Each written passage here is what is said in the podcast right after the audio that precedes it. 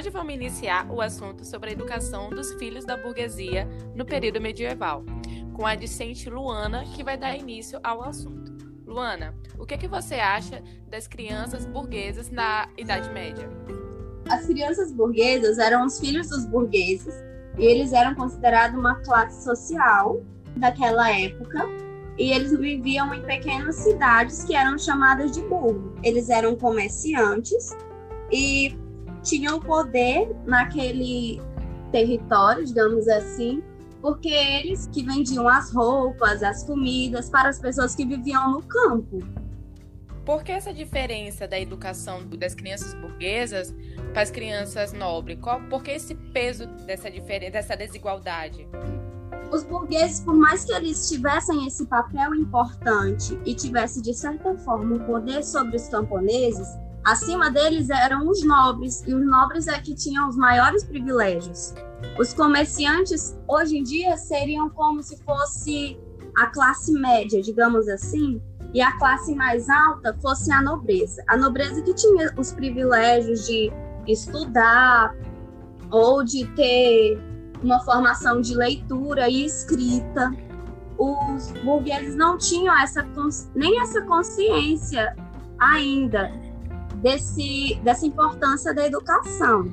Eles, a educação deles era mais baseada na educação familiar e eram educados dentro de casa mesmo. E era, digamos que eles tinham uma cultura de passar o que o pai fazia, passar para o filho, o seu ofício que ele praticava no meio social como forma de inserir a criança no meio social. E essa era a principal educação deles. Mas nessa época, a burguesia era uma classe social, né? Que detinha, que controlava o meio de produção. Mas por que tão, era tão precária a educação? Porque ela se titulava uma classe de empoderamento, né? Pelo fato que ela controlava a política, a economia, o proletariado. Porque ela não dava tanta importância na educação das crianças. As crianças na, época medieval, elas não eram nem consideradas crianças, eram considerados mini adultos, como eu já havia falado. E eles não tinham essa consciência de que era necessária uma educação especial para as crianças. Eles eram educados realmente como adulto. É como se não existisse essa divisão de faixa etária como a gente tem agora nas escolas, né, que tem o maternal, primeiro, primeira série, tem a alfabetização, tem o ensino médio, não tinha essa questão. Eles eram como se eles já nascessem mini adultos por serem pequenos e depois, conforme ia crescendo, eram vistos como adultos. Então não tinha para eles naquela época não tinha o porquê eles se preocuparem em educar crianças, porque não tinha essa concepção mesmo de crianças. Eles simplesmente pulava todas as fases da juventude, da infância, para a fase adulta. A gente sabe que as escolas foram surgir mesmo né, nessa época quando as mulheres começaram a trabalhar, né? Porque até aí era ela que cuidava da criança em casa enquanto o seu esposo ia atrás, ia trabalhar, ia fazer as outras coisas fora de casa, a criança ficava ali. A partir do momento que a mulher começou a trabalhar, eles viram essa necessidade de haver um local para a criança estar tá lá, né, no dia a dia, lá no cotidiano dela. Você acha que nesse período ainda tinha essa noção que a criança era uma, um mini adulto ou já tinha aquela noção que é uma criança, que ele, ele precisa de, de um cuidado especial, de uma educação para ele, voltada para ele?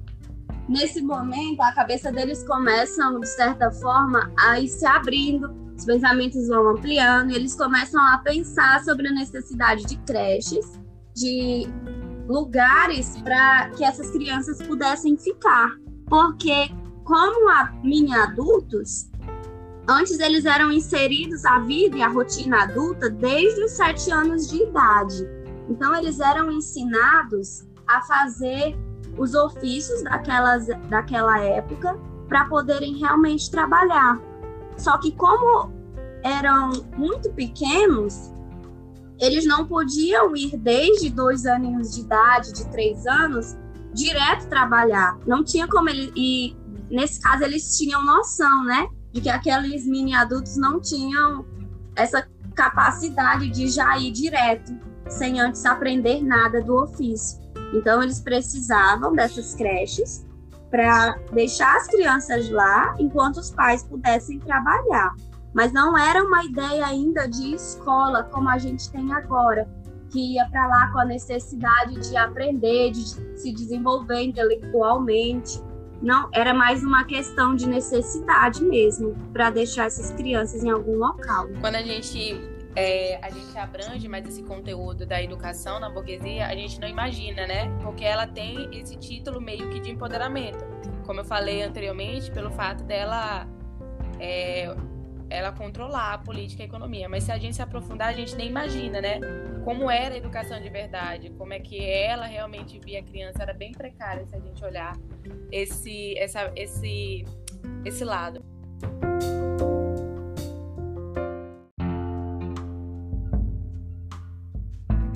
Finalizamos esse podcast hoje com a discente Luana, eu, Emília, e nossa editora Vitória Alexandria. Se você quiser saber mais sobre a educação da, dos filhos da burguesia, você pode encontrar no site Laboratório de Educação e no livro Hora da Educação e da Pedagogia, da autora Maria Lúcia de Arruda Aranha.